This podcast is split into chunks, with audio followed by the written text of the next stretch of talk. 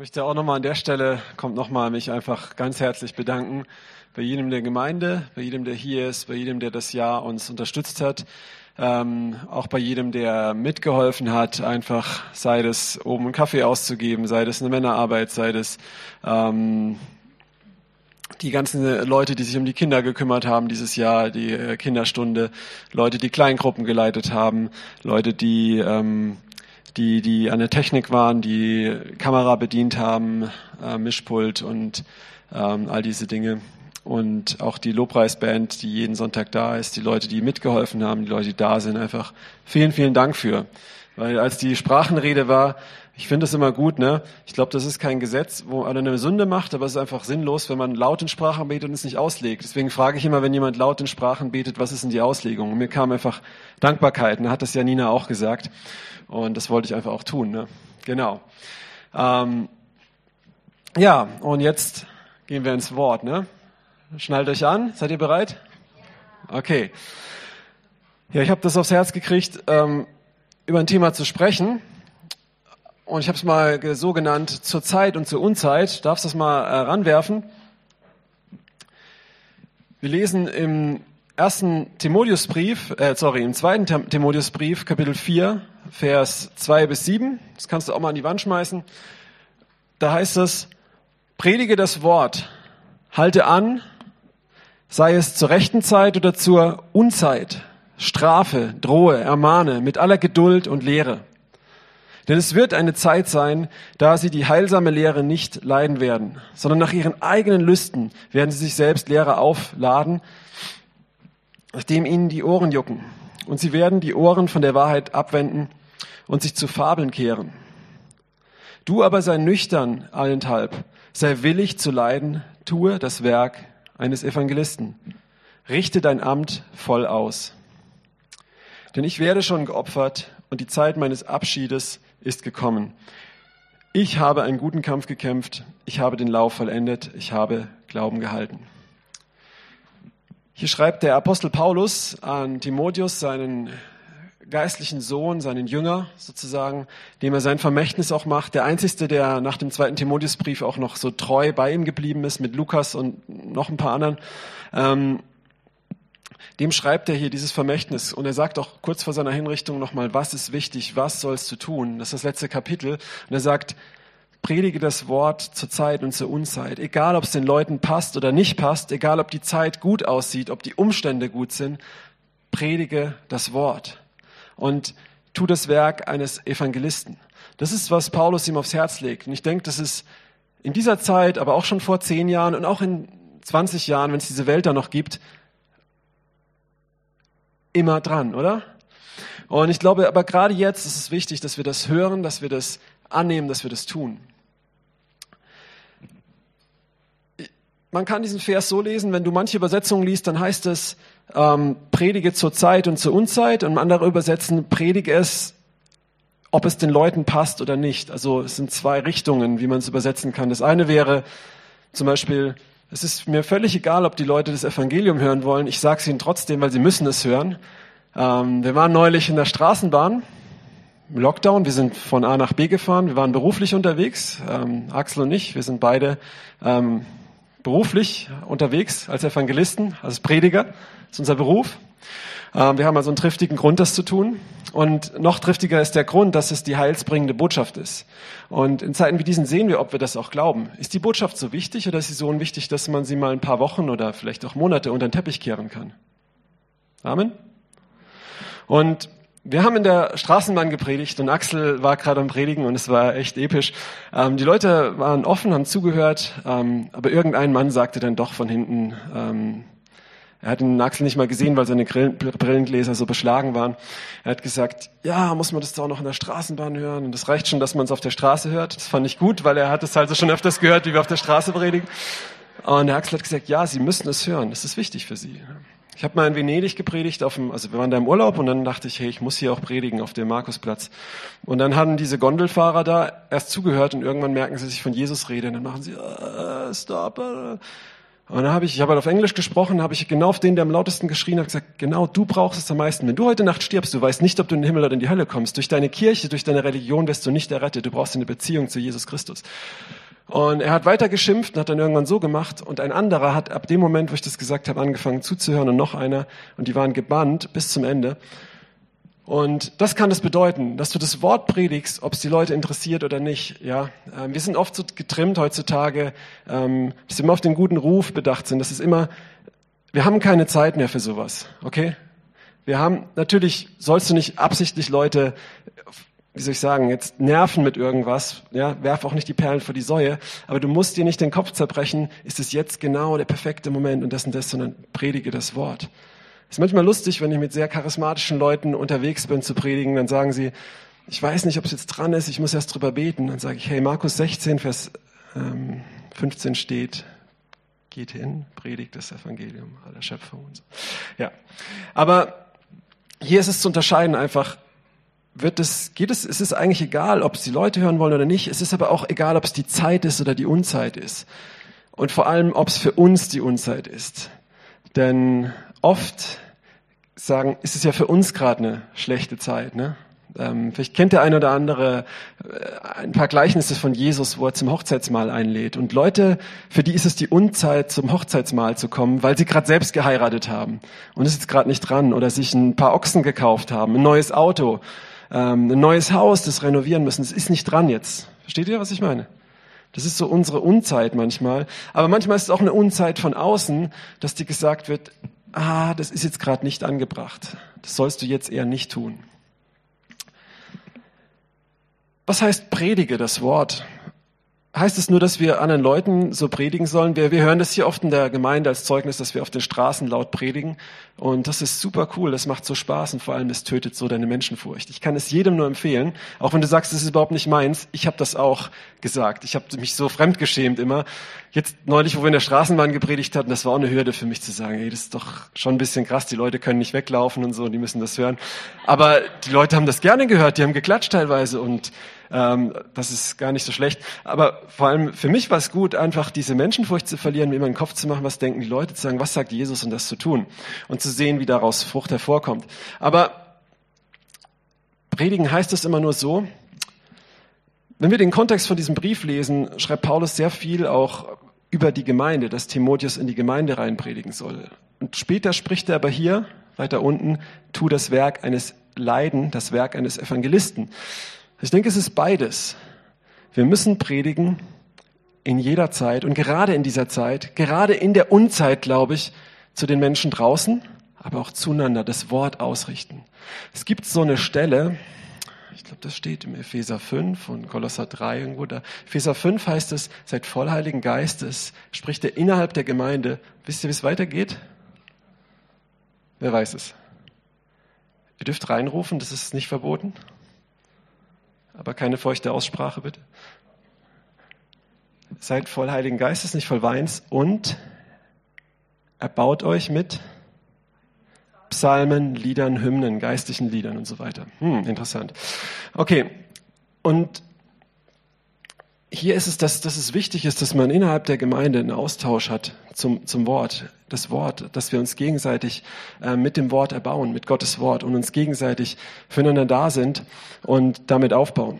Aber natürlich auch den Menschen, die es nicht kennen. Es ist beides gemeint. Also wenn du jetzt hier sitzt und du sagst, ich bin kein Evangelist, ist das trotzdem eine Botschaft für dich, weil du hast auch viele Brüder und Schwestern, die jetzt gerade einsam sind, die gerade keinen Anschluss haben, die ähm, oder auch in anderen Situationen, Zeiten, für die es wichtig ist, Gottes Wort zu hören, für die es wichtig ist, vielleicht eine SMS von dir zu kriegen. Es ist so Oldschool oder eine WhatsApp oder was auch immer. Ähm, und wo, wo, wo ein Bibelvers ist, wo du das Wort weitergibst, wo du an sie denkst und auch ähm, sie in Gottes Wort stärkst. Ja? Und dafür musst du kein Evangelist sein. Das sind deine Brüder. Ja? Ähm, okay, was ist das Wort? Ich habe einfach mal, das ist jetzt keine feste, was weiß ich was, Definition. Ich habe mir nur mal drei Gedanken dazu gemacht. Das Wort kann sein die Bibel, griechisch auch der, der Logos, das geschriebene Wort, predigt das Wort, gibt das Wort weiter. Es kann sein wir wissen aber auch, Jesus ist der Logos. Jesus ist das Wort, das Fleisch wurde. Das ist auch das Wort. Das heißt, wir können dieses geschriebene Bibel nehmen und weitergeben, verkündigen. Wir können aber auch gucken, das Wort, das Fleisch geworden ist, das ist Jesus. Was hat er getan? Was hat er gelebt? In Apostelgeschichte 10, Vers 38, 39 lesen wir, dass Jesus von Nazareth, der umherging, Gutes tat, gesalbt mit Heiligen Geist, Gutes tat, alle heilte, die vom Teufel überwunden wurden und eins her ähm, predigte. Ne? Also auch die Dinge tun, die Jesus tut. Er tat Gutes. Das errettet uns nicht. Wir sind errettet durch ihn, aber wir sind errettet für gute Werke. Ne? Also das Wort ist das geschriebene Wort, das weiterzugeben, das zu predigen, uns als Geschwister darin zu erbauen, uns daran zu erinnern, uns damit zu ermahnen, zu strafen, sagt äh, äh, Paulus zu Timotheus. Also zu, zu züchtigen, könnte man sagen. Uns damit auch wieder, hey, du liegst da falsch, kehr um. Nicht verdammen, sondern hey, ich möchte nicht, dass du verloren gehst. Das ist Liebe, ja, uns, uns echt dazu zu helfen, uns zurechtzuweisen. Das ist sehr, sehr wichtig. Gerade jetzt auch in dieser Zeit, wo wir verschiedene Meinungen haben, mit dem Wort zusammenzukommen, sagen, zu ringen, hey, guck mal, wie sieht es aus? Sind wir auf dem richtigen Kurs? Und uns damit zu ermahnen, weil die, die Welt, unsere Kultur, all die Sachen ändern sich ständig. Bei Gottes Wort, kein i-Tüpfelchen wird davon weggenommen.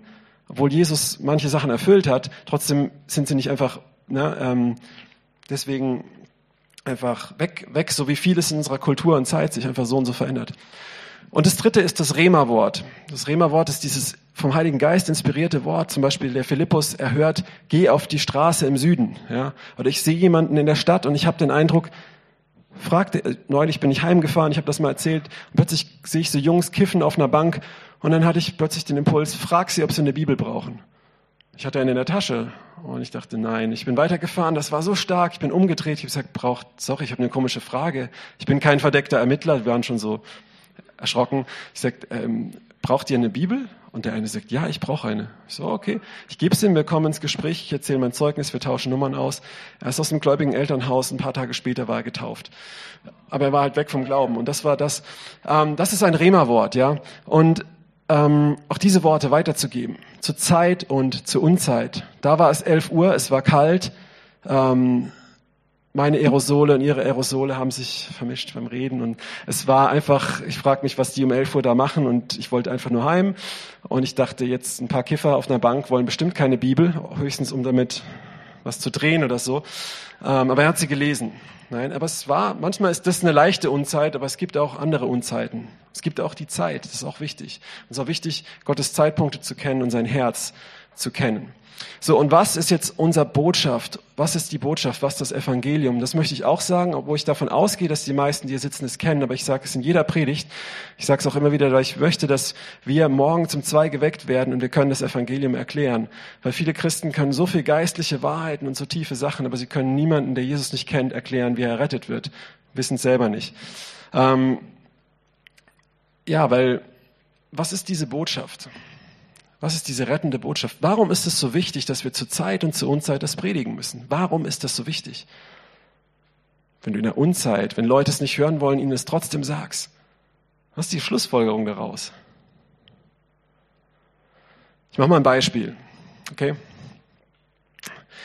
Wenn ich jemand sage, wo er sein Auto günstiger waschen kann, dass es schöner aussieht, zum Beispiel, muss ich das jemand nicht in der Unzeit sagen, oder?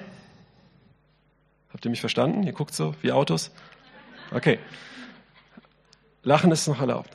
Ihr dürft, also ihr müsst, ihr müsst nicht, ähm, das muss ich jemand nicht sagen. Wenn aber jemand mit seinem Auto fährt und ich, keine Ahnung, sehe, wie das Hinterrad so schon wackelt und fast abfällt und er beschleunigt, um auf die Autobahn zu kommen, dann werde ich ihm Hupen und Lichthupe geben. Es ist mir völlig egal, ob ich immer, wann ich hupen darf und wann nicht. Ich gebe ihm die Hupe damit er nicht auf die Autobahn fährt und mit 140 oder 160 sein Rad abfällt und er stirbt. Versteht ihr, worauf ich hinaus will? Das Evangelium ist eine rettende Botschaft. Paulus sagt, ich schäme mich des Evangeliums nicht. Denn es ist eine Kraft, die rettet, die retten kann die, die glauben. Und auch wenn du gläubig bist, der Feind läuft umher wie ein brüllender Löwe, wenn er sucht, wen er verschlingen kann. Gerade in dieser Zeit, wo wir uns voneinander isolieren, distanzieren und uns das da möchte ich jetzt vorsichtig sein, weil ich, jeder sieht es anders. Ich, ich meine auch, weißt du, du, du kannst auch mit, mit, mit Abstand trotzdem mit Leuten Kontakt sein. Ne? Aber das Problem ist, dass wir oft mehr und mehr einfach auch ah, unser Denken ändern. Dass ich stand vorhin im Lobpreis neben meiner Frau im Haushalt und habe mich ein bisschen auf Abstand von ihr gestellt, weil es einfach schon so drin sitzt. Ne? Und da, da müssen wir echt aufpassen, was passiert mit unserem Herzen. Ich rede jetzt nicht über Sinn oder Unsinn von den ganzen, ich bin kein Politiker, kein Arzt und sonst was. Da möchte ich jetzt nichts zu sagen. Ich meine, was ist mit unserem Herzen? Ich bin Pastor und von dieser Sicht möchte ich darüber sprechen. Was, was passiert da? Wie, was konditionieren wir uns an? Und da unser Herz zu behüten, okay? Gottes Wort ändert sich nicht, ne? Und da wirklich, ähm, dran zu halten. Und diese, diese Botschaft, die ist wichtig. Auch für die, die drin sind, dass wir uns immer wieder erinnern, in Jesus zu bleiben, ermahnen, auch da drin, in diesem Heilswerk zu bleiben. Und was ist dieses Heils- und Erlösungswerk? Es ist so wichtig, es ist lebensrettend. De facto ist, wenn du es nicht hast, verlierst du dein Leben. Menschen, die Jesus nicht kennen, gehen in die Hölle. Das ist eine Wahrheit. Ich habe ein Buch gelesen, gestern ein Kinderbuch, das wir bekommen haben für unsere Kinder. Es ist sehr schön, sind sehr viele Sachen, aber es ist eine Sache, die dachte ich, das kann ich so nicht sehen. Da wird gesagt, sagt Jesus den Kindern im Himmel, ja, ich bin dafür gestorben, dass wenn ihr betet, dass ihr alles erfüllt kriegt, weil ihr habt's schon oder so. Und das ist der Grund, warum ich gestorben bin. Denke ich, äh, ja, weil Jesus gestorben ist, gehören uns alle Schätze, wir sind mit ihm versetzt an himmlische Orte. Aber weil Jesus gestorben ist, er ist vor allem gestorben, um uns zu retten vor dem Gericht. Ja, um mit uns Gemeinschaft zu haben natürlich, aber auch, das ist die Konsequenz. Lies dir Johannes 3 durch. In Johannes 3 sind drei wichtige Verse. Und wenn du das Evangelium kurz haben möchtest, nimm nicht nur Johannes 3,16. Fang an mit Johannes 3,16. Johannes Kapitel 3. Johannes 3,16 heißt es, denn so sehr hat Gott die Welt geliebt, dass er seinen eingeborenen Sohn gab, damit jeder, der an ihn glaubt, errettet wird. De facto ist, die gehen ohne ihn verloren. Warum? Weil das Sünde ist, die von Gott trennt. Und die Menschen fragen immer, warum ist Leid in der Welt? Ich sage, das hat der Mensch verursacht. Gott hat ein Paradies geschaffen, der Mensch hat es kaputt gemacht, deswegen ist Leid da. Und was macht Gott? Er schickt seinen Sohn, er kommt in das Leid mitten rein. Hier hast du deine Antwort, Amen. Und die Frage ist aber, so, jetzt Johannes 3,16, jetzt geht's weiter. Das ist gut, dass Gott das getan hat, dass er seinen Sohn gegeben hat. Da hören viele auf, Jesus liebt dich. Ja, schön, alles klar, gut. Jetzt geht's aber weiter. Jetzt musst du zurückspulen und gehen auf Johannes 3, Vers 5. Wahrlich, ich sage dir, du musst von neuem geboren werden. Aus Wasser und Geist, sonst kannst du nicht in das Reich Gottes hineinkommen. Das heißt, der Mensch muss sich auch entscheiden. Er muss auch Ja sagen zu Gott. Wenn er nur die Botschaft hört, geht er trotzdem verloren. Er ist wie der Mann, der sein Haus auf Sand baut. Das bringt nichts. Und das ist unser Problem. Hier meine ich, dass wir oft gar nicht wissen, wie wir diese Botschaft weitergeben. Außer Jesus liebt dich. Und das ist ein Teil davon, ein wichtiger Teil. Johannes 3,16 ist ein sehr wichtiger Teil. Aber wenn ich weiß, dass du darauf reagieren musst, dann ist es, bringt es auch nichts erstmal. Wenn ich weiß, dass es dich betrifft, sondern denkst, es ist ein schönes Märchen, es ist ein schöner Postkartenvers. Also, du musst reagieren. Johannes 3, Vers 5. Und dann ist wichtig, auch diese Wahrheit zu sagen, Johannes 3, Vers 36. Da steht nämlich, wer den Sohn hat, hat das Leben. Also wenn du von neuem geboren bist, wenn du umgekehrt bist, von deinen Sünden, wurdest auf deinen Glauben getauft und fängst den Heiligen Geist als Geschenk. Bist von neuem geboren. Das ist das volle Paket. Ja? Du hast den Sohn, du hast das Leben. Wer den Sohn nicht hat, hat das Leben nicht und der Zorn Gottes bleibt auf ihm. Und das ist auch eine Realität. Ich predige oft Gottes Liebe, ich predige oft diese Dinge, aber ich muss den Leuten auch sagen, aber Leute, es gibt doch ein zu spät. Ne? So, und das ist eine wichtige Botschaft, auch jetzt in dieser Zeit. Und die ist so wichtig, dass wir sie in der Zeit und in der Unzeit verkündigen müssen.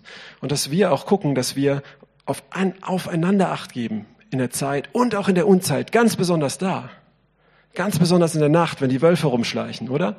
Sollen wir nicht sagen, ach, es ist so kalt, ich kuschel lieber. Nein, gerade da gucken nach den anderen Schafen der Herde, sind alle da. Keiner wird zurückgelassen. Nicht wie, nicht wie kein sein, der sagt, bin ich meines Bruders Hüter. Aufeinander achten.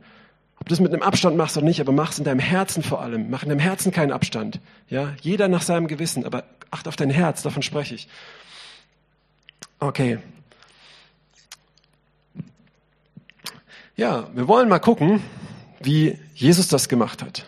Wir haben jetzt gehört, zur Zeit, zur Unzeit, was das heißt, was das Predigen heißt, in der Gemeinde, außerhalb der Gemeinde, was das Wort heißt und was diese rettende Botschaft ist. Und wenn jemand sitzt, der den Sohn noch nicht hat, dann ermutige ich dich am Ende, komm auf jemanden hier zu, ähm, wo du weißt, der ist wiedergeboren, sprich mit ihm darüber gerne auch auf mich. Ähm, wir sind, denke ich, jeder, der wiedergeboren ist, ein Jünger von Jesus. Ähm, kenn deine Sünden, lass dich taufen. Wir hatten am 24. Heiligabend Gottesdienst zur Unzeit, Heiligabend Gottesdienst, 15 Minuten davor hatten wir da vorne im Fluss noch eine Taufe. Weil jemand sich entschieden hat, ich möchte diesen Schritt jetzt gehen. Ja. Ähm, zur Unzeit, aber es war wichtig, ja. War, war total wichtig. Und zwar lustig, er war 24, er ist am 24. getauft worden und Jones, der mir geholfen hat, hat 24 Fotos gemacht. Das war für ihn so ein Zeichen. Wow. Okay, wir glauben nicht an Zahlen, Mystik, aber es war trotzdem, für ihn war das ein, ein Zeichen von Gott, dass es Zeit war. okay.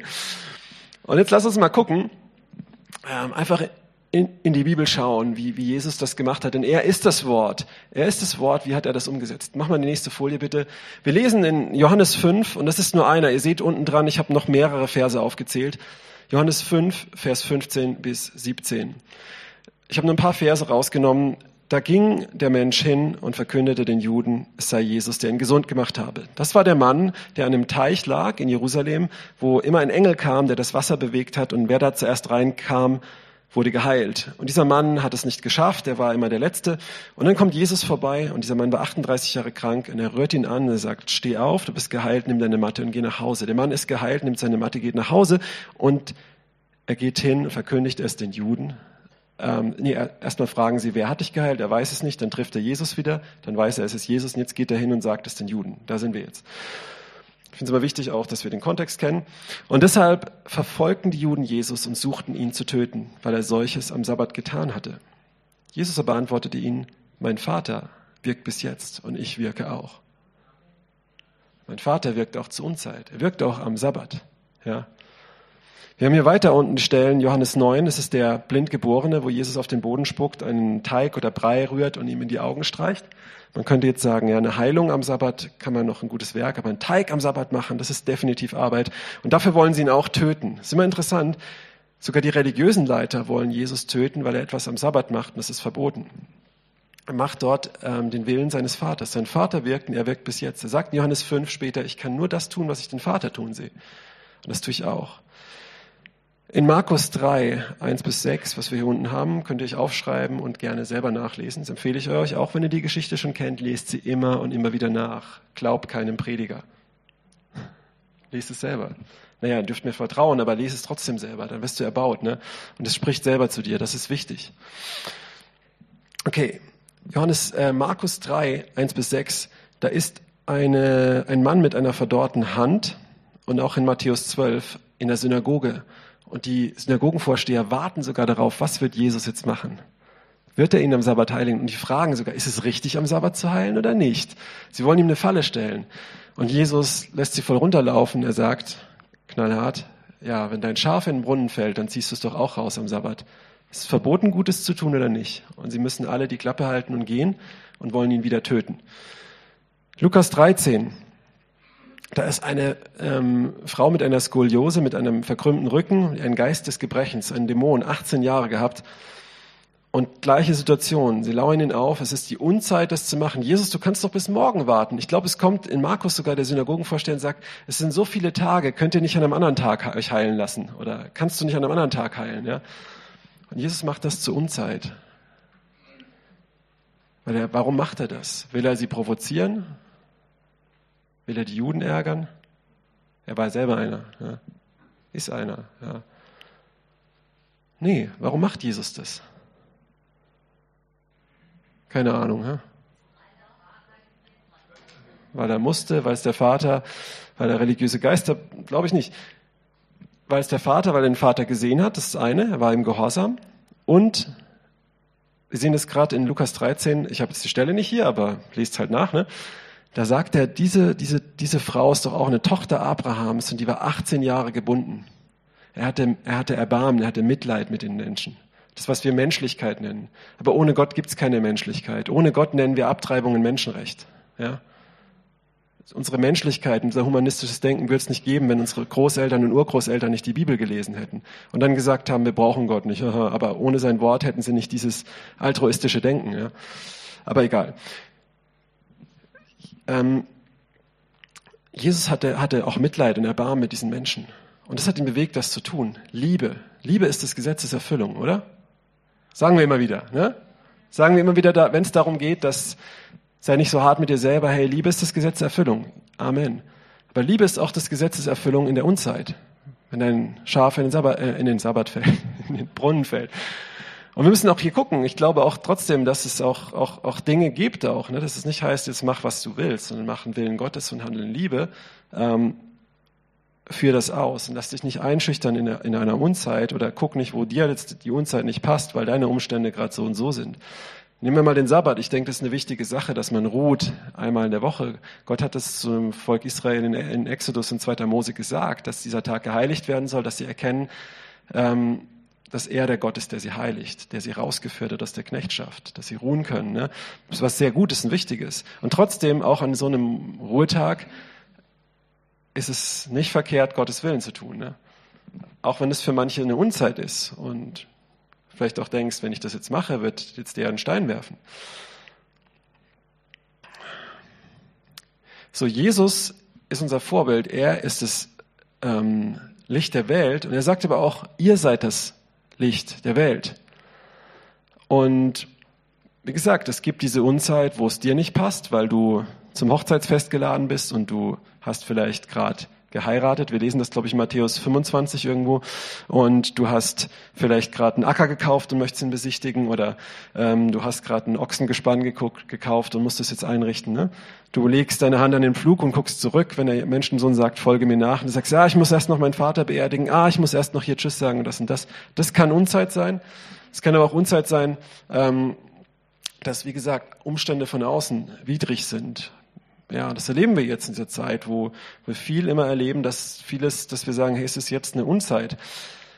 Lass uns mal gehen in die nächste Folie in Matthäus. Da sehen wir, was Jesus über uns sagt. Matthäus 5 in der Bergpredigt nach den Seligpreisungen, Vers 13 bis 16. Ihr seid das Salz der Erde. Wenn aber das Salz fade wird, womit soll es wieder salzig gemacht werden?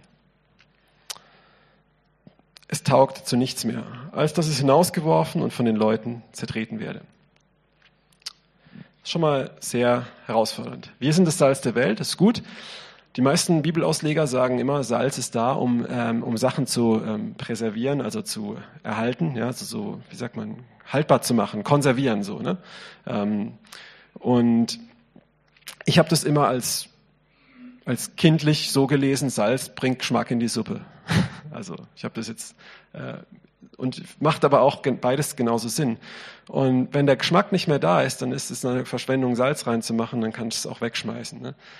Ähm, oder der Salz erhält. Ich habe es vorhin gesagt, Gottes Wort wird nicht vergehen, aber unsere Welt verändert sich ständig. Und das Salz, das sind wir, wenn wir Gottes Wort zu Zeiten zur Unzeit verkündigen, dann erhalten wir gute Dinge, erhalten wir Leben, können wir Leben retten. Ja, und es bringt Segen. Wenn das Salz aber nicht mehr salzt, man, man brauchst du das Salz, wenn das Essen frisch ist oder wenn es anfängt zu gammeln, in der Unzeit. Ne? So, brauchst du es, dann taugt es nicht mehr, wird weggeworfen und wird hinausgeworfen, zertreten von den Leuten. Und oft ist es der Druckschluss, dass wir denken, wir müssen doch vor den Leuten gut dastehen und ein gutes Zeugnis bewahren, damit, indem wir genauso sind wie sie. Aber dann sind wir nicht mehr salzig und werden zertreten. Das siehst du, an großen Teilen, nicht allen, aber an großen Teilen der Landeskirchen, ja, wo sie immer mehr, ähm, besonders die, ich nenne es beim Namen, weil es ist einfach Tatsache, die evangelische Landeskirche, nicht alle, aber ein großer Teil, sich immer mehr anpasst und ein Kulturverein ist, der einfach das macht, was die Leute machen und nicht mehr ähm, für irgendwelche Werte steht, die über Bord schmeißt und die, die Austrittszahlen der Es ist sogar so weit, dass wenn der katholischen Kirche ein Skandal ist, treten Leute aus der evangelischen Kirche aus. Ne? Und ähm, auch dort gibt es Gläubige, Geschwister, Pfarrer und so weiter. Das will ich nicht über einen Kamm scheren, aber es ist ein, ein, ein Trend. Und da sehen wir das. Und aber nicht nur dort, auch, auch wir selber sind, ne, es ist immer leicht, auf andere zu zeigen. Muss dich selber prüfen. Wo passt du dich an? Ähm, ein Bekannter von mir, David Pierce, ähm, vielleicht kennt ihn der ein oder andere, der Rock Priest. Der hat so eine Rockband gehabt früher, oder ich weiß nicht, ob er es immer noch hat, und ist dann in, in der UdSSR auf Tour gewesen, hat dann so heftige Konzerte mit so krassen, also voll abgefahren und am Ende spielt er so die Kreuzigung nach, aber alles so sehr modern mit so, so Punkrock, Alternativmusik und Leute bekehren sich und so. Und der war auf so einem Festival eingeladen und ähm, da hieß es, ihr könnt hier spielen, ihr könnt auch Christen sein, aber nicht predigen, okay? Und sie waren so die Vorband von der Hauptband und sie haben gedacht, boah, das ist so ein krasses Festival, da sind so viele Leute. Und dann haben sie überlegt, wenn wir uns jetzt dran halten und nicht predigen, ja, dann können wir morgen, äh, dann, und wir machen voll die gute Show. Wir, wir sind so ein Zeugnis einfach mit unserer Musik und so, ja. dann werden wir bestimmt nächstes Jahr eingeladen und Gott wird eine Tür öffnen, wir machen die nicht zu, weil wir nicht weise sind. Kennt ihr den Spruch? Sei weise. Was ist irdische Weisheit und was ist dämonische Weisheit und was ist göttliche Weisheit? Und so. ähm, du hast einen Verstand? Ja, Amen. Wir haben einen Verstand. Ja, du sollst ihn gebrauchen. Amen. Ja, seid listig wie die Schlangen, ohne falsch die Taufen. Amen. Wie die Tauben. Aber verlass dich nicht auf deinen Verstand. Ne? Ja? So, Gott, also wenn ich jetzt da ein bisschen was für dich zurechtbiege, deinen Namen gut mache, dann werde ich dir eine Tür öffnen. Also ich fand das cool. Der hat gesagt, er hat gesagt, irgendwie haben sie gesagt, nee, das sie haben gebrochen, das ist voll vom Teufel, ne? Diese Gedanken, das ist dämonische Weisheit. Und dann, ich sag's jetzt einfach mal, ne? Und dann haben sie sich auf die Bühne ge, gekniet, bevor sie angefangen haben und haben a cappella irgendein so Lobpreislied gesungen und Zeugnis gegeben und am Ende gepredigt wie immer. Das Publikum ist ausgeflippt, die Betreiber alle, also positiv, ne? Dann ist am nächsten Abend der, der Headliner, die Hauptband ausgefallen und dann durften sie für die nochmal spielen und nochmal predigen.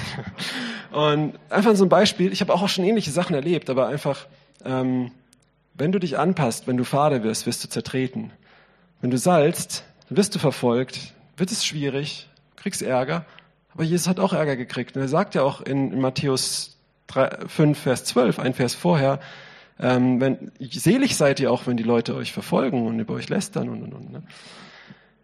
Was nicht heißt, macht es extra, ne, um Leute von Kopf zu stoßen, aber mach, mach das zu Zeit und zu Unzeit, ganz einfach. Und wenn das dann Leute vor den Kopf stoßt, dann wirst du sie auch vor den Kopf stoßen, wenn du super nett bist. Ich habe das oft erlebt auf der Straße, wenn ich super nett das Evangelium erkläre und jemand ist offen, ist er meistens auch offen, wenn ich sie voll direkt vor, äh, vor den Latz knalle. Und wenn ich jemanden äh, was vor den Latz knall, der dann voll ausfallend wird, der wird auch ausfallend sein, wenn ich ihm voll nett einfach nur frage, ob er Knieschmerzen hat. Ne? Also oft ist es egal, wie du dich verkaufst. Wenn jemand offen ist, ist er offen. Wenn nicht, ist er nicht offen. Wichtig ist, gehe ich hin oder gehe ich nicht hin. Weil Gott ist es, der wirkt. Der Heilige Geist ist es, der überführt. Und wir haben es vorhin gehört, der das Wachstum gibt. Ja. Okay, dass wir auch noch vorankommen, mache ich mal weiter. Ihr seid das Licht der Welt. Ja, sind wir das? Es kann eine Stadt, die auf einem Berg liegt, doch nicht verborgen bleiben. Man zündet auch nicht ein Licht an und setzt es unter einen Scheffel, sondern auf den Leuchter. So leuchtet es allen, die im Hause sind. Ja. Ich denke, gerade zur, gerade zur Unzeit, gerade zur Unzeit muss das Licht doch hell leuchten, dass es jeder sieht. Wie das aussieht, möchte ich jetzt gar nicht sagen. Ich möchte nicht sagen, ich mache das immer richtig, wir machen das hier richtig und, und, und. Es kann ganz, ganz woanders sein, aber, aber lass dich nicht einschüchtern erstens mal, lass dich nicht betrügen von deiner Selbstsucht. Die haben wir alle, oder? Ich auch, ja. Wo du denkst, hier ist gerade nicht meine Zeit oder Unzeit, aber auch nicht von außen einschüchtern. Gerade in der Unzeit, gerade dann. Oh, gerade wenn es was kostet. Das erlebe ich immer. Wer, wer, kennt das, wenn du einen Glaubensschritt machst, den du schon mal gemacht hast? Da passiert oft nicht viel. Aber wenn du ein, vom Heiligen Geist geleitet wirklich einen Glaubensschritt gehst, der ein Risiko ist, ins, wo Widerstand da ist, wo es dich was kostet, dann ist doch, dann, dann, dann passiert was, dann ist doch Gott da, ne? Ja, und so soll euer Licht leuchten vor den Leuten, dass sie eure guten Werke sehen. Ja, das kannst du auch, kannst auch predigen mit, mit, dein, mit deinem Lebensstil. Das ist natürlich wichtig, dass sich das auch deckt. Natürlich gehört dazu auch verbale Predigt dazu, weil sonst denken sie, oh, du bist aber ein toller Humanist oder ein toller Heilpraktiker oder sonst was. Ne? Ähm, aber das muss sich decken ne, mit dem, was du sagst und einen Vater im Himmel preisen. Ein weiterer Vers, ähm, kannst du auch mal nächste geben, den wir auch alle kennen, ähm, immer an Weihnachten ist, mache dich auf und werde Licht. Das denkt man mal so cool, ne? Denn dein Licht kommt. Amen. Die Herrlichkeit des Herrn geht auf über dir. Yes! Jetzt geht's weiter, denn siehe, Finsternis bedeckt das Erdreich. Ja, zur Unzeit passiert es, ne? Und dunkel die Völker. Oh, was passiert gerade? Ah. So, ne? Aber über dir geht auf der Herr und seine Herrlichkeit scheint über dir. Das ist toll, immer im Kontext das zu lesen. Ne? Ähm, wir wollen immer so den, den, den Segensvers und den nächsten Vers. Ähm, Licht leuchtet dann, wenn Dunkelheit da ist. Und übertragen auf das, was wir heute hören, könnten wir sagen, gerade in der Unzeit leuchtet das hell, Licht richtig hell, oder? Ne? Je dunkler es ist, umso ein kleineres Licht reicht aus, um einen Raum hell zu machen. Wenn es so dämmerig ist, siehst du die Kerze hier nicht. Wenn ich jetzt eine anmache, siehst du sie nicht. Wenn es hier stockdunkel ist und ich mache nur ein Feuerzeug an, kannst du wahrscheinlich bis da hinten noch irgendwas erkennen. Also wenn Finsternis die Erde bedeckt und dunkel die Völker, über dir geht ein Licht auf. Die Herrlichkeit des Herrn scheint über dir. Da sind noch Plätze frei, wenn ihr sitzen wollt. Ne? Ja, wie sieht das aus?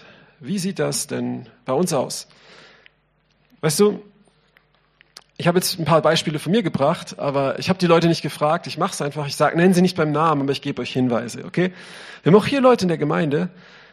Das ist ein echt krasses Jahr, wenn wir mal zurückgucken, was so war, wo, wo es eigentlich der Trend war. Hey, fahr alles runter, mach alles kürzer, fahr mal ein bisschen Schmalspur. Das, das für ein paar Wochen, dann wird es wieder normal. Wir haben gesehen, es wurde nicht so viel normal. Und ich denke, es ist auch naiv zu glauben, dass am 10. Januar alles wieder normal wird. Ähm, und gar keine Wertung, okay, auf das Ganze. Aber ähm, wir gucken jetzt auf Jesus hier. Ne? Ähm, aber wir haben, wir haben hier einen, äh, einen, jungen Mann, der hat in der Zeit, der hat sich jetzt nicht hingestellt und gepredigt oder sowas, weil der kam in der Zeit und hat gesagt, okay, wie kann ich euch unterstützen? Und der hat, der sitzt irgendwo hier im Raum, so an einem Bildschirm, und der hat so viel hier reingebracht, dass wir so einen tollen Livestream haben, dass wir ähm, auf, auf, auf YouTube die Präsenz und alles, ähm, ist der Jan. ähm, und dadurch sind, ja, Genau. Und dadurch sind hunderte Leute gesegnet, die das angucken können, auch weg. Ich war jetzt neulich in Quarantäne vor ein paar Monaten mal mit richtig heftig Durchfall. Das ist hoch ansteckend. Ne? Ähm, bin ich dann mal daheim geblieben und, ähm, und war froh, dass ich das über Livestream gucken konnte und sowas. Ne? Aber der, der Punkt ist, sagst du jetzt, nee, ich, ich ziehe mich auch. Weißt du, er hat, er, er hat da jetzt auch äh, über, über Medien oder sowas, aber er hat gesagt, nee, ich will, ich will ähm, dazu beitragen. Ja? Also du musst auch nicht immer selber predigen, aber dazu beitragen, dass das Wort gepredigt wird. Ähm, wir haben ja auch, es wurde auch neulich schon mal gesagt, eine Familie in der Gemeinde, die haben, gerade als der, als der erste Lockdown war, jemand in einer sehr großen Notlage aufgenommen ne? und, und geholfen. Und sie wurde getauft, befreit und hat Wiederherstellung erfahren. Und das war auch in der Zeit, wo, wo ist er denn? Ja, wo es Benny auch gesundheitlich nicht gut ging. Ne? Aber sie haben das gemacht. Es war persönlich eine Unzeit und dann ist auch noch ein Lockdown und du nimmst noch jemanden in dein Haus auf. Aber gerade dann bist du nicht alleine. Ne? Wow, also echt Hut ab. Und sie haben sich jetzt nicht irgendwo auf die Straße gestellt und gepredigt oder sowas, ne? aber sie haben das gelebt und natürlich auch gesagt, was das Evangelium ist und so. Ne? Aber ähm, gerade in der Unzeit, ne? Und gerade da warten die Früchte, gerade da sind die Reifen. Finsternis die Erde bedeckt, dann leuchtet die Herrlichkeit. Wir haben es immer gehört, die Erweckung kommt, die Erweckung, wer hier so charismatisch veranlagt oder traditioniert ist oder sowas. Ne? Seit 30 Jahren hört man dasselbe immer wieder. Und ich glaube, sie kommt jetzt, jetzt wo es dunkel ist da ist die Unzeit und wer jetzt das Licht leuchten lässt, dann sehen es die Leute auch mal. Ja, Es ist nicht in einem hellen Raum, wo ein kleines Kerzchen, sondern wenn alle falschen Lichter weg sind und wir das Licht Jesus anmachen, dann wird es jetzt gesehen. Je dunkler das wird, Halleluja. Das ist wunderbar, das ist eine gute Nachricht. Das möchte ich uns ermutigen. Und wie gesagt, also ich meine damit ist nicht nur am Europaplatz predigen, sondern dein, dein Licht leuchten lassen, ne? ob du da, da oder da. Ähm, die Frage ist, was ist, was ist die Unzeit? Was ist das und, und wie können wir das ähm, machen? Hm, ich habe vor, ich habe vor ein paar, ähm, vor ein paar Wochen eine Reise gemacht in einer Zeit, wo es nicht so empfohlen war. Ich habe es von Gott mehrfach bestätigt gekriegt in ein Land, ähm, wo sehr wichtig ist, dass Christen dort geholfen wird.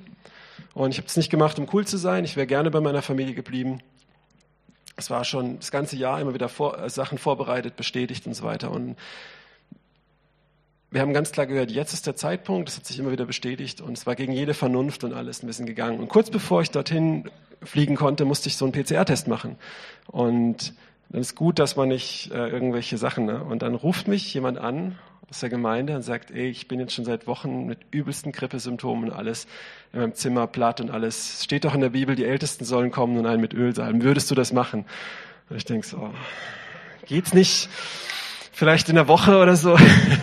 ich muss morgen diesen blöden Test machen und, und so. habe ich aber auch gedacht, Moment mal, hey, also haben wir einen Gott, steht er zu seinem Wort oder nicht? Und vielleicht ist er auch gerade jetzt richtig. Und wenn Gott will, dass ich da hingehe, wird er die Tür eh öffnen. Wo ist das Problem? Alles klar, ich komme, bin hingegangen und dann ähm, haben wir noch Kekse zusammen gegessen und so, Öl gesalbt, Hand aufgelegt und alles. Ne? Wurde getestet, das war negativ. Ne? Und genau. Ja, es war zur Unzeit und dann sind äh, die Vereiterungen und so. Es ist nicht alles weg gewesen, aber es ist danach massiv besser geworden. Ja, und es war wichtig, aber es halt darf es was kosten. Ne? Und das war meine Verantwortung. Ne? Und ich hatte danach auch ja, so meinen Test und wusste dann auch, ich habe jetzt nicht infiziös oder sowas für andere. Ähm, das meine ich nicht, dass man da dann so ne, ähm, genau nicht nachdenkt und so. Wir haben, wollen wir uns mal den nächsten Vers angucken. 1. Petrus 2, Vers 5.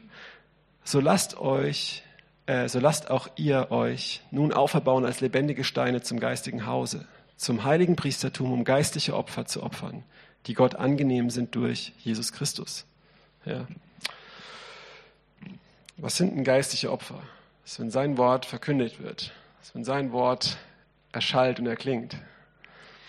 Und wenn wir, das, wenn wir gehorsam sind, wenn wir einen Lebensstil wandeln, wenn wir unser Licht leuchten lassen, wenn wir unseren Nächsten lieben, wenn wir an ihn denken, ja, wenn wir, wenn wir nach ihm gucken, wenn wir zur Zeit und zur Unzeit nach unserem Nächsten fragen. Im ersten Lockdown war jemand, wo, wo ich kannte, wo in einer großen Notlage war, ein überraschender Todesfall in der Familie. Wir haben uns entschieden, dieser Person zu helfen. Uns wurde gesagt, nicht hingehen, aber ich bin hingegangen. Und es war eine sehr große Hilfe für die Person, weil wenn dein Schaf am Sabbat in den Brunnen fällt, dann ziehst du es auch raus. Ne? Ähm, wir durften das Jahr immer wieder erleben, wie wie Sachen gemacht, wie wir in der Zeit, wo, wo es hieß, hey, mach das jetzt nicht. Und es war nicht verboten, ne? aber wer sich erinnert, im April war, war, waren Demonstrationen gegen unser Grundgesetz komplett verboten. Einfach verboten. Ne? Es war nicht gesetzmäßig. Haben Gerichte später auch gekippt, natürlich, als es schon vorbei war. Ne? Und ähm, wir hatten das aufs Herz gekriegt, wir machen einen Flashmob. Ostergottesdienste sind verboten, ist auch nicht gesetzmäßig gewesen, wurde nachträglich erwiesen, stört aber keinen im Nachhinein. Ähm, war auch eine schwierige Situation. Ja, ich möchte da kein jetzt Urteil erlauben, aber es war, ähm, es war zu der Zeit verboten. Und wir haben gesagt, okay, wir sind es den Menschen schuldig. Wir müssen irgendwie ein Zeichen setzen in dieser Zeit. Und ähm, Nathalie hatte die Idee, Frau von Seck, dass wir so einen Flashmob machen können. Und ich habe das dann umgesetzt, habe äh, über Social Media Leute eingeladen. Das ging dann viral. Ne?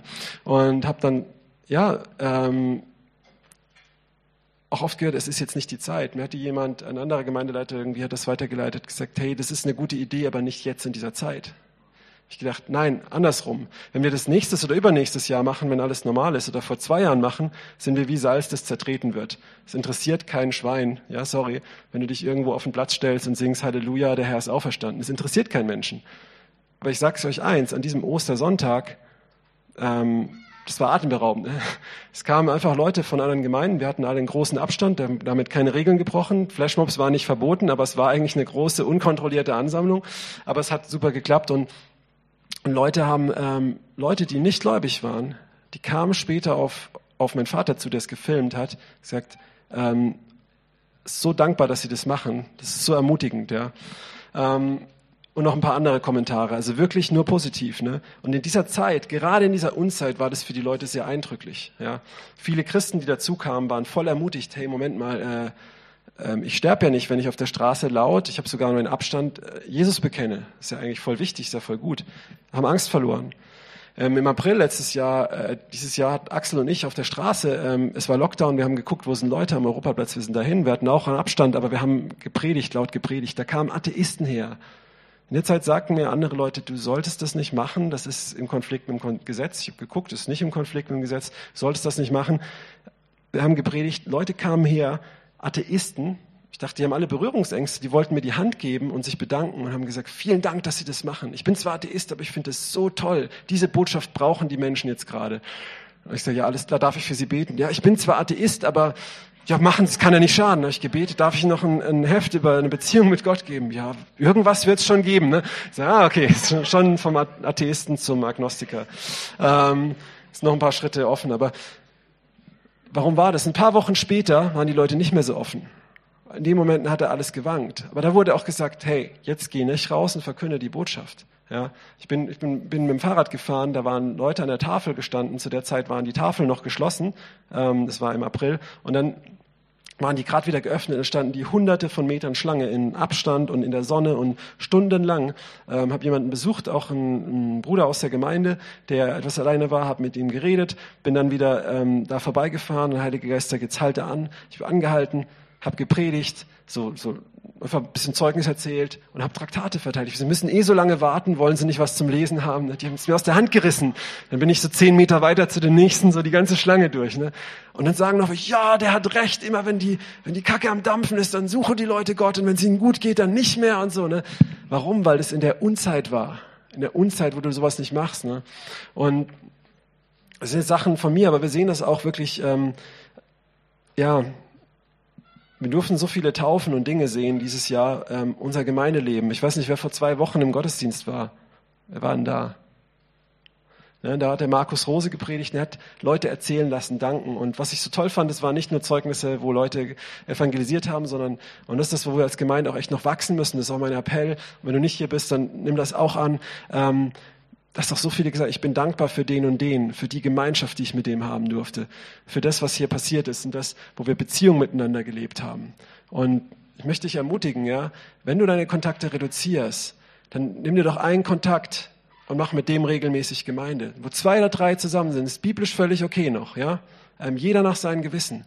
Aber, aber mach nicht nur hier über Bildschirm oder gar nicht oder das. Ne? Äh, Social Distancing heißt nicht, dass du mit niemandem mehr Kontakt hast oder so. Ich habe jetzt was, das wollte ich hier nicht an die Leinwand bringen, weil da auch ein paar obszöne Beispiele waren, aber da sitzt ein Piktogramm, so, so 18 Piktogramme untereinander. Jemand sitzt so am Computer und dann steht so Work, also Arbeit, ähm, Entspannung, Film gucken, shoppen, arbeiten, also alles, was man im Leben so macht und immer sitzt einer so am Computer, ja. Das ist krank, ne? Ähm, so wirklich, nimm, nimm, doch, nimm doch den Hörer, ruf mal an, sprech mal richtig, ne? Und predige und nimm das Wort mit rein, bete füreinander, ja? Gerade jetzt. Oder, oder treff dich im Haus zu zweit, ist ja noch erlaubt. Und wenn ihr zwei Haushalte sind, seid ihr mehr, aber wo zwei oder drei zusammen sind, einen echten Kontakt. Wenn er reduziert ist, ist er reduziert, aber hab einen echten Kontakt, ja? Ähm, bau dich im Wort, verkünde es. Ja, guck mal, wo sind Nachbarn, wo sind Leute in deiner Gemeinde, wo sind Leute, die gerade allein sind. Wir treffen gerade so viele Menschen. Auch jemand an Weihnachten bei uns eingeladen, Leute, die, die mir erzählen, hey, ich war in, in Drogen, in dessen jenes, ich bin da rausgekommen, ich habe einen Job gekriegt, aus dem Gefängnis rausgekommen, einen Job gekriegt, es lief gerade gut, dann kam ein Lockdown und jetzt weiß ich gar nicht mehr, warum ich aufstehen soll. Ich kämpfe mir noch die, die Birne voll oder fange wieder an mit Drogen, bin wieder auf der Straße und und und. Ne? Es sind so viele Leute du brauchst nicht mal großer Evangelist sein, du musst einfach mal zuhören. Das kann doch jeder, oder? Du kannst die Klappe halten und zuhören. Kann das jeder hier? Ja? Manchmal, manchmal fällt es mir auch schwer, ey. kommt drauf an. Aber war das wirklich, hey, ähm, ich habe mal zum Zuhören ein Zeugnis. Wie willst du predigen? Ich habe mal einen Kumpel besucht, dem ging es auch dreckig, war vor zehn Jahren oder so. Ähm, richtig heftige Lebensgeschichte und alles erlebt. Und ähm, ist immer so mit der 45er zur Tankstelle, hatte so illegale Kellerkämpfe gemacht, um sich über Wasser zu halten und sowas. Ähm, aus dem christlichen Elternhaus rausgeflogen. Ich hatte einen guten Draht zu ihm, ihn besucht und ich sitze so da und und wir reden dann, es war schon irgendwie abends um elf, ich wollte gleich gehen, aber dann bin ich zwei Stunden da gesessen, habe ihm nur zugehört. Ne? Am Ende der Zeit sitzt er mit Tränen da und die ganze Zeit sagt er, jetzt wenn ich dir so erzähle, merke ich eigentlich, dass ich wie ein kleines Kind bin, das sich die Ohren gegen Gott zuhebt. Und ich habe mir gerade selber die Antworten gegeben, du hast gar nichts gesagt. Ich, ja, genau. also selbst wenn du das machst, kannst du kann Gott durch dich wirken, dass dann das Wort gepredigt. Und da habe ich ihm noch ein paar Antworten gegeben. Ne? Und dann ist es ganz leicht, wenn du antworten kannst. Ne? Aber sei, sei da, sei bereit. Gib dich hin. Ja? Mit den Mitteln, die du hast. Ähm, und wenn, wenn du den Abstand hast, dann mit Abstand, aber mach es. Ja? Hab nicht in deinem Herzen den Abstand. Wir wollen noch einen letzten Blick werfen auf ein paar Leute aus der Bibel. Und dann wollen wir das ja, einfach auch gucken bei uns. Ihr dürft reinrufen, welche Situation das war. Hier mal, ich habe einfach mal ein paar Leute, die mir einfielen, aufgelistet ähm, in der Bibel. Biblische Personen, auf die wir gucken, die zur Unzeit Gott gehorsam waren oder Gott gedient haben, Gott verherrlicht haben, das Wort gepredigt haben. So, was war's bei Esther? Fasten? Ja, das ist immer Unzeit. Bei mir ist Fasten immer zu Unzeit. Aber ich mache es immer. Das ist gut. Sie ist zum König gegangen, als er sie nicht sehen wollte. Das war voll die Unzeit, ja.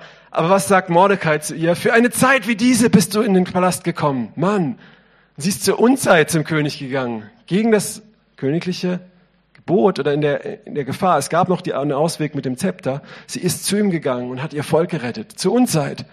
Hiskia, das ist ein bisschen jetzt für die Bibelnerds, wer weiß das? Wer kennt die Geschichte?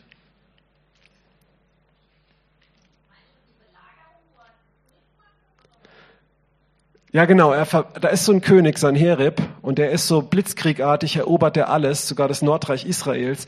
Und was macht der Hiskia? Er reißt alle Götzenaltäre ein und sagt, und weil ich die eingerissen habe, werde ich dem ähm, Assyrer jetzt auch noch den Tribut verweigern und nichts mehr an ihn zahlen. Also er macht es in der Zeit, wo so ein, so ein Reich sich ausbreitet und er sagt einfach mal, provoziert es einfach mal, ne? ähm, so als kleines Judah. Ne? Und, und Gott schickt den Engel des Herrn und der räumt auf und bam, und die greifen sie nie wieder an. Oder später halt dann ne, der, erst die Babylonier. Jeremia war bei dem Unzeit irgendwo. Wer hat ein Beispiel?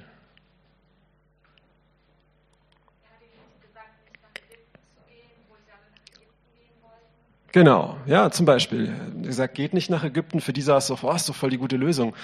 Aber bei Jeremia kannst du eigentlich sein ganzes Leben nehmen. Ne? Gott sagt ihm schon am Anfang, sie werden dir widerstehen, aber ich bin mit dir. So, zu Ezekiel sagt er, predige, sie werden eh nicht auf dich hören, aber du sollst trotzdem machen, ich mache deine Stirn hart wie ein Kieselstein. Ja? Sehr ermutigend. Ähm, Jona, was war bei ihm die Unzeit? Genau, das waren die absoluten Erzfeinde, ja. Ähm, das wäre wie, was haben wir denn da gerade? Äh, ist egal. Also du gehst zu einem absolut politischen Erzfeind, um dort als Prophet zu predigen. Und er hat persönlich natürlich auch gesagt, ah, such den anderen, ich gehe mal ähm, nach Spanien, ein bisschen Urlaub machen. Ne? Es war voll seine Unzeit und es war auch politisch gesehen die totale Unzeit. Ne? Ein paar hundert Jahre später vielleicht nicht mehr, aber da schon. Stephanus. So Stephanus, du hättest das doch irgendwie auch anders machen können. Dann gibt es auch andere Evangelisationsmethoden. Du musst jetzt nicht dich mit den Leuten anlegen und auch noch diskutieren und so, es bringt eh nichts. Und dann wird er verhört, dann erzählt er so die Heilsgeschichte vom Volk Israel. Und als er dann dahin kommt, dass er ihnen von Jesus erzählen könnte, sagt er ihnen, ihr seid genau solche Prophetenmörder. Und dann rasten sie aus und steinigen ihn.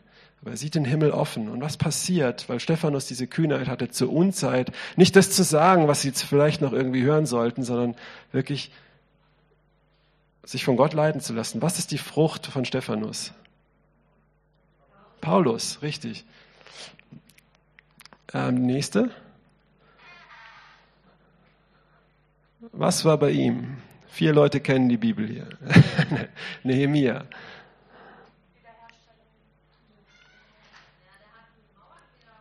Ja, die Mauern aufgebaut, genau. Das ist in der Kinderbibel. Aber was war seine Widrigkeiten? Was war seine Unzeit? Hatte der Widerstände in Nehemia?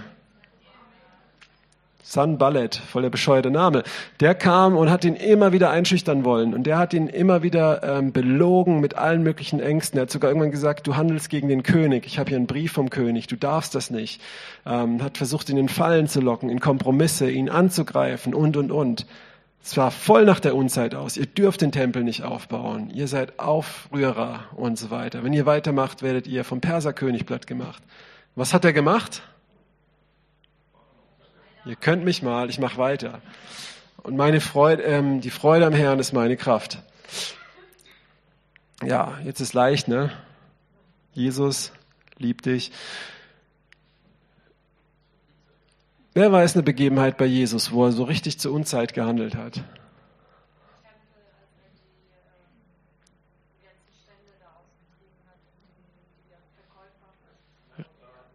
Ja, wo er die Tempelreinigung, das hätte er auch anders machen können.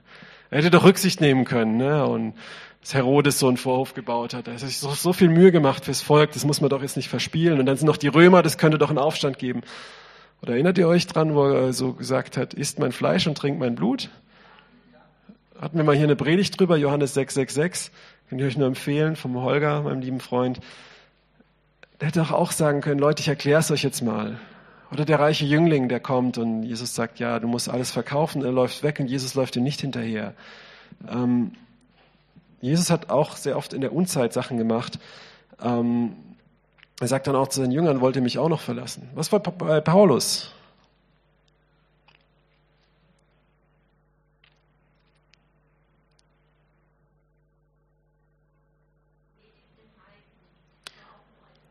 Ja, den Heiden gepredigt, war ein Unding, ne? Hat auch noch mit ihnen gegessen, ganz schlimm, gehört sich nicht. Steht doch in unserem Gesetz, das sollten wir nicht machen. Hm. Steht aber auch, ich mache dich zum Licht der Heiden. So, was hat der Paulus gemacht? Er ging nach Rom, er beruft sich auf den Kaiser, um nach Rom zu kommen. Und sogar Propheten sagen, wenn du nach Jerusalem gehst, wirst du festgenommen. Das ist nicht gut, der Heilige Geist sagt. Und Paulus hat aber auch vom Geist Gottes gehört, ich soll nach Jerusalem gehen, während dem Fest, während da alle Juden sind, in den Tempel gehen, ähm, und dort wird er verhaftet und dort wird er ähm, fast getötet und ähm, beruft sich auf den Kaiser, obwohl er freikommen kann, um nach Rom zu kommen, um dort das Evangelium zu bringen. Dann wird den Rest seines Lebens nur noch verhaftet und schreibt Briefe, die später zum, zu ähm, fast der Hälfte vom Neuen Testament gehören. Ne? Okay, der nächste ist ganz leicht. Genau, es gab eine Verordnung für 30 Tage, zu keinem anderen Gott zu beten. Und in dieser Unzeit Betet der Daniel nicht im, im Leisen, im Schweigend so, ne? Könnte er auch machen. Oder er betet mal gar nicht für 30 Tage. Dann verleugnet er ja nicht Gott, ne? Oder er betet leise. Nee, er macht die Fenster auf und er betet auch noch laut. Was ist die Frucht daraus?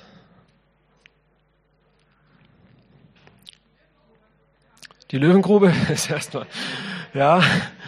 Ähm, die Frucht daraus ist, dass der Perserkönig dass er erkennt, dass Gott ihn schützt und dass der Perserkönig erkennt, dass der Gott Israels, der Gott Daniels der wahre Gott ist und sagt, alle müssen ihn jetzt ehren.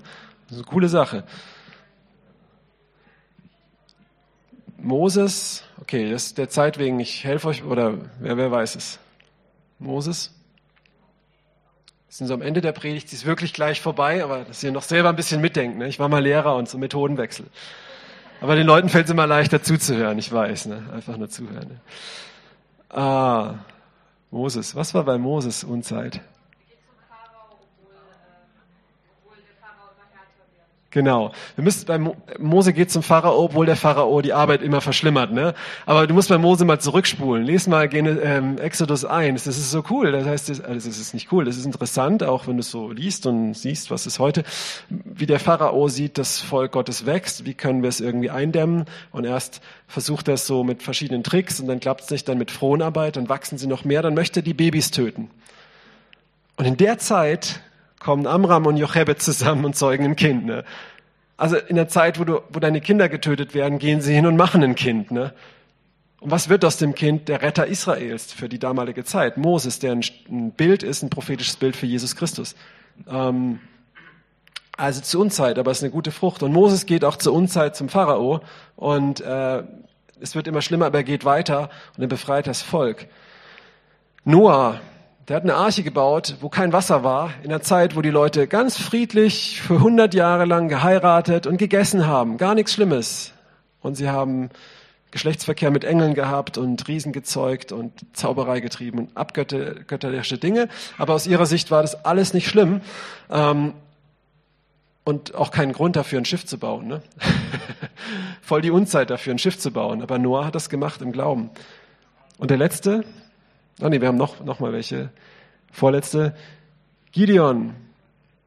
Er versteckt sich so in der, in der Dreschkammer und dann, und dann ruft Gott ihn und er reißt den Götzen seines Vaters ein und er geht hin und er hat eine große Armee und er lässt sie immer mehr schrumpfen. Es sieht aus wie die Unzeit und er greift an. Ja. Die nächsten. Elia, ja, der schlimmste König Israels, alle Propheten verstecken sich so sehr, dass Elia denkt, er ist der Einzige, der übrig geblieben ist. Und Elia geht zu Ahab und sagt, es wird drei Jahre nicht regnen, dreieinhalb Jahre. Und dann, als die Zeit rum ist, geht er wieder zu Ahab in der Umzeit, wo der Ahab richtig sauer ist und wütend ist. Geht er nochmal zu Ahab, wo er weiß, es ist ein Mordbefehl auf ihn und sagt, lass uns mal am Karmel treffen. Ne?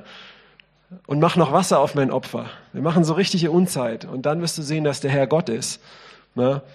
Und Simson, ja, der sowieso, der hat ja ständig. Die Philister haben die unterdrückt und er hat sie so richtig provoziert ne, und richtig rasend gemacht. Ne. Er war, hat zwar nicht so weise gehandelt. Okay, bei ihm war es nicht so eine gute Haltung, aber bei den ganzen anderen Leuten hier war ihre Haltung zu sagen, ja, ich mache, was ich will und ich bin jetzt mal so drauf und habe da Lust drauf? Nee, sie haben Gott, sie haben Gott gesucht, sie haben seinen Willen gekannt, ihn geehrt in der Zeit und in der Unzeit. Ne? Wir hatten trotzdem eine demütige Haltung, eine loyale Haltung, Ähm, auch auch mit, mit Dingen und Leuten, mit denen sie nicht gut auskamen. Aber wo es, auf hart auf hart kam, haben sie Gott die Ehre gegeben. Ne? Haben ihn, haben sein Wort weitergegeben und es ist eine Riesenfrucht daraus entstanden. So, und jetzt sind wir tatsächlich am Ende, weil normal, wenn ein Prediger sagt, wir kommen langsam zum Ende, hat das eigentlich nichts zu heißen. Aber jetzt wirklich, ja, mach dich auf, werde Licht zur Zeit und zur Unzeit. Und jetzt wollen wir einfach noch in eine kleine Unzeit gehen, wo wir einfach mal ohne Musik oder sowas, ne? Vielleicht, na gut, könnt ihr auch ein bisschen Klavier spielen noch oder so, ne? Ähm, danke. wo wir jetzt einfach mal aufstehen und überlegen, hm, wo habe ich, wo ist meine Unzeit, meine eigene, wo passt es mir nicht in den Kram? Wo habe ich mir irgendwelche Entschuldigungen gebastelt, dass das jetzt gerade nicht passt, weil ich ja so viel anderes Wichtiges zu tun habe? Ne? Wo sind die Sorgen des Alltags, die mich ersticken wie die Dornen im Ackerboden, den guten Samen? Oder wo habe ich mich auch von außen einschüchtern lassen? Wo kann ich das Wort predigen zur Zeit und zur Unzeit. Wo ist meine Unzeit? Wo sollte ich umkehren? Wo sollte ich anfangen, das zu tun? Und wie sieht es bei mir aus, das Wort zu verkündigen? Wer, wen gibt es bei mir? Wo ist da jemand Einsames, für den ich jetzt keine Zeit hatte, weil ich so beschäftigt bin mit meiner Familie, erstmal mit meinem Haus und meinen Sachen? Vielleicht ist es auch jemand aus der Gemeinde, jemand, den du kennst, aus deiner Bekanntenkreis, wo ich gesagt, jetzt ist die Unzeit. Lass uns die Zeit jetzt wirklich nehmen und den Herrn fragen und davon umkehren. Und wenn du umkehren möchtest, dann steh auf. Ja? Wenn dir was kommt, wo du umkehren möchtest, dann steh auf. Und jetzt einfach noch ein paar Minuten nehmen, wo wir beten, auf Gott hören. Und wenn du aufstehst, dann leg ihm das mit deinen eigenen Worten hin. Sag, Herr, hilf mir, weil das ist so der Schlüssel. Ähm, in zehn Geboten, der erste Satz ist, ich bin der Herr, dein Gott, der dich aus Israel geführt hat, äh, aus Ägypten, aus dem Haus der Knechtschaft. Bevor die Gebote kommen, sagt er erstmal, ich bin der, der dich frei macht, aus der Sklaverei führt. Da möchte ich uns wirklich ermutigen, wenn dir was kommt, dann sag es erstmal ihm. Sag es deinem Vater im Himmel, der dir das Wollen vollbringen schenkt. Aber der Schritt zu ihm zu kommen, der liegt bei dir. Das nennt, nennt man Umkehr. Und wenn er dir dann was sagt, was du auch tun musst, praktischen Schritt, dann tu das auch und bitte ihn auch um Kraft und Gnade, dir zu helfen.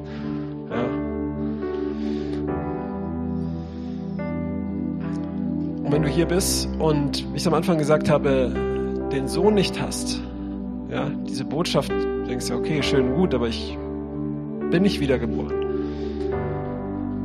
Dann bekenn ihm deine Schuld, deine Sünden, kehr davon um. Und dann komm auf jemanden zu, dann lassen wir, dann reden wir und dann kannst du getauft werden, wenn, wenn du bereit bist. Ja?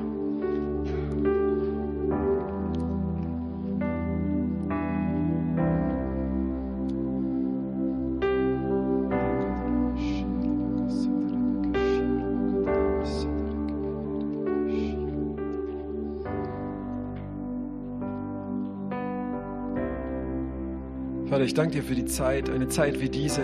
Ich danke dir, dass, oh, wo, die, wo die Dunkelheit immer mehr um uns zu greifen scheint, dass du unser Licht bist, Herr. Ich bete um, ähm, ja, jetzt wirklich um Überführung für jeden, auch, auch jeder, der zuschaut über Livestream, dass du zu jedem sprichst, in jeder Lebenssituation, wo jeder steht. Und wir müssen uns nicht miteinander vergleichen, gucken, wie macht es der und der und der, sondern was sprichst du jetzt zu jedem Einzelnen? Wo stehe ich? Wo habe ich Leute? Wo habe ich Leute in meinem Umfeld? Wo könnten wir zu zweit zusammen sein? Wo könnte ich mich kümmern? Wo könnte ich das Wort verbreiten? Wo könnte ich dieser Unzeit dein Wort Raum geben, dein Wort laufen lassen? Könnte ich Schritte tun? Wo sind Dinge, wo ich gesagt habe, nee, nee, das mache ich nicht, weil das geht jetzt eh nicht. Das mache ich dann wieder im, im, im Frühling nächstes Jahr. Und im Frühling ist wieder was anderes. Und das Problem sind nicht die Umstände, das Problem ist unsere Einstellung. Und ich bete, dass du kommst, Heiliger Geist, und überführst und zur Umkehr führst.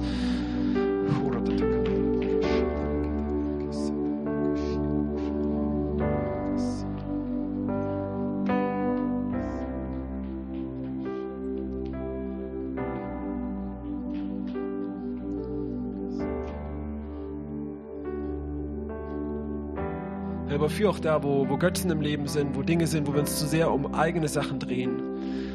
Hilf uns auch zu verstehen, dass es jetzt nicht um irgendeinen Aufruf geht zum Aktivismus, dass wir auf dich hören, wo das dran ist, dass wir auch Ruhephasen haben, aber aber nicht, nicht auf, auf, auf das gucken, wo wir jetzt denken, wir müssen es, wo du uns sagst, geh dahin, dass wir offene Ohren haben und dann auch gehorchen und sehen, wie du das erstattest, wie du erstattest, wie du versorgst, Herr.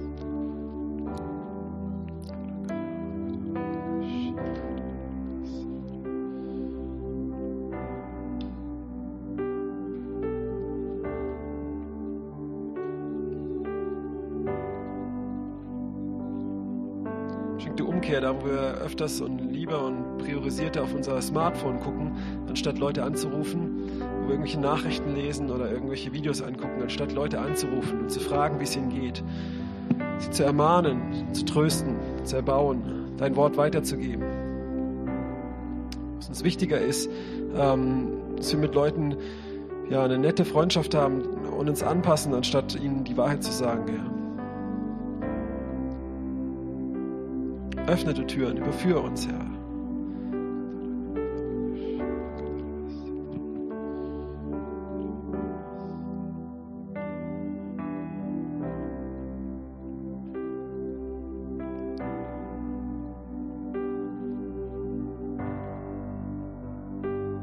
Heiliger Geist, komm du jetzt mit Kühnheit, genau in dieser Zeit. Komm du mit Kühnheit, Herr. Komm du auf, auf uns, komm du auf uns als Gemeinde, auf jeden Einzelnen, wo wir es auch sind. Wir sind lebendige Steine und ein Gebäude kann man schließen, aber lebendige Steine, da gibt es keinen Lockdown. Die leben, die muss man töten, Herr. Und ich bete, dass du kommst mit, mit deinem Leben, Heiliger Geist, mit Kraft, mit Feuer, dass es uns in den Knochen brennt, dass wir es uns nicht an uns halten können, dass du Türen öffnest, die nächsten Tage, die nächsten Wochen, für dein Wort, Herr. Auch für Ruhezeiten, wo wir erfüllt werden mit deinem Wort, wo wir uns füllen mit deinem Wort, aber auch diese Zeiten, wo wir es jetzt auch geben, Herr, in dieser Zeit, wo du Türen öffnest, auch jetzt beim Einkaufen, in all diesen Dingen, wo wir Menschen treffen, wo wir Menschen besuchen, klingeln, ihnen was in den Briefkasten schmeißen, sie anrufen, anschreiben, was auch immer. Öffne du Türen, Herr Jesus, gerade jetzt in dieser Zeit. Je dunkler es wird, dass dein Licht heller leuchtet. Und lass es durch uns leuchten. Brenn du, Herr, mit deinem Feuer, brenn du Furcht weg, brenn du Vernünfteleien und jedes Gedankengebäude, das sich, jede Höhe, die sich ähm, gegen die Erkenntnis Gottes erhebt, reiße sie ein, Herr. Offenbar du jetzt Dinge in unserem Herzen, Heiliger Geist, wo wir stehen, wo unsere Haltung ist, wo unser Herz ist. Vater, führ und leite du uns, Herr Jesus. Führ und leite du uns in vorbereitete Werke. Komm mit deinem Feuer, Herr Jesus. Leg du jetzt Menschen aufs Herz. Du siehst, Du siehst die Menschen um uns herum, die, die am Sterben sind, die einsam sind, Herr. Lass uns mit offenen Augen gehen und nicht mit kaltem Herzen. Nicht wie die Leute in der Geschichte vom barmherzigen Samariter, die sagen, ich muss jetzt aber zum Tempel gehen und ich muss mein Opfer bringen. Ich darf mich nicht verunreinigen, wenn ich einen Toten anfasse. Nein, sondern, dass wir sehen, dass wir diese Not sehen wie der Samariter und dass wir wirklich handeln wie ein Nächster. Ja, denn du hast keinen Gefallen an, an Schlachtopfern, an Brandopfern, sondern an der Barmherzigkeit hast du gefallen, Herr Jesus. Lass uns barmherzig sein in dieser Zeit. Und selbst wenn am Sabbat unser Schaf in den Brunnen fällt, selbst wenn es ähm, gewisse Normen und Dinge ankratzt, aber wir sehen eine Notlage, dass wir, dass wir handeln, dass wir, dass wir treu sind, dass wir dich leben, Herr Jesus, dass die Menschen dich sehen, dass sie dich erkennen, dass wir unsere Werke leuchten lassen, nicht um uns zu profilieren und was vorzuspielen, sondern dass die Menschen dich preisen und dich erkennen.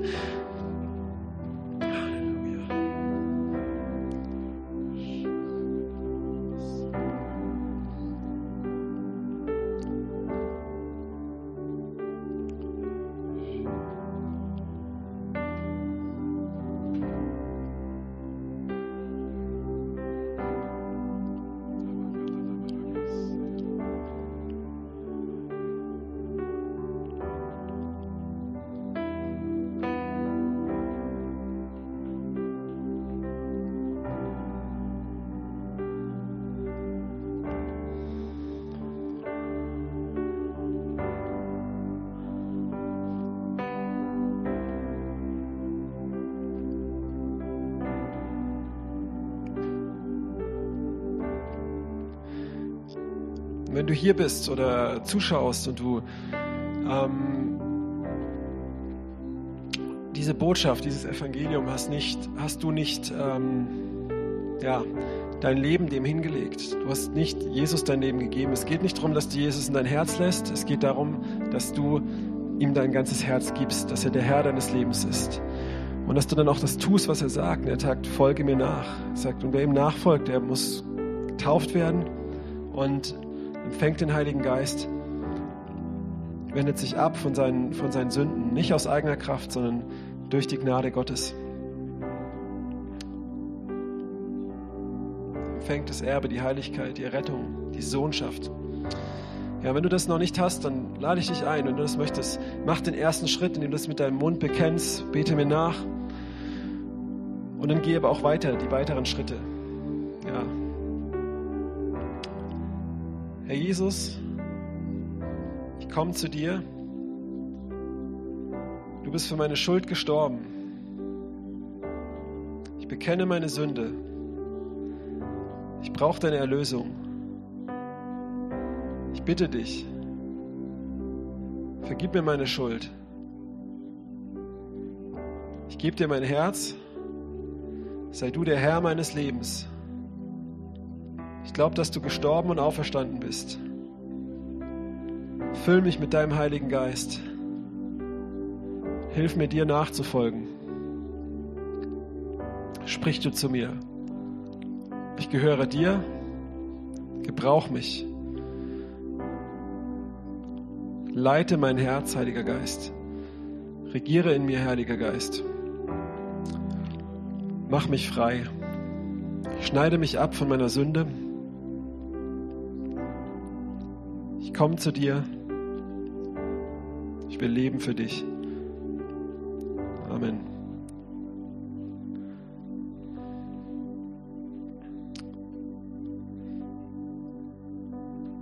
Amen. So, ich denke noch einmal, ihr wisst jetzt, was zu tun ist, ne? Und möchte es auch nochmal betonen, ne? nicht nur in eine, in eine Aktivismus jetzt zu kommen, sondern sucht auch Gott. Das ist auch immer unser Fokus, auch als Gemeinde, Zeit mit Jesus zuerst zu haben. Die Jüngerschaft fängt auf den Knien an. Jesus hat den Vater gesucht, aber er ist früh morgens aufgestanden, dass er den Tag über auch Zeit hatte, dann auch seinen Willen zu tun. Ne? Ähm, aber habt auch das wirklich. Sucht ihn auch. Und auch mal einen Sabbat, auch mal einen Ruhetag, wo du vor ihm ruhst und so. Ne? Du hörst, aber dann, wenn, wenn du spürst oder wenn du es weißt und du siehst eine Situation, dann geh auch rein. Geh rein.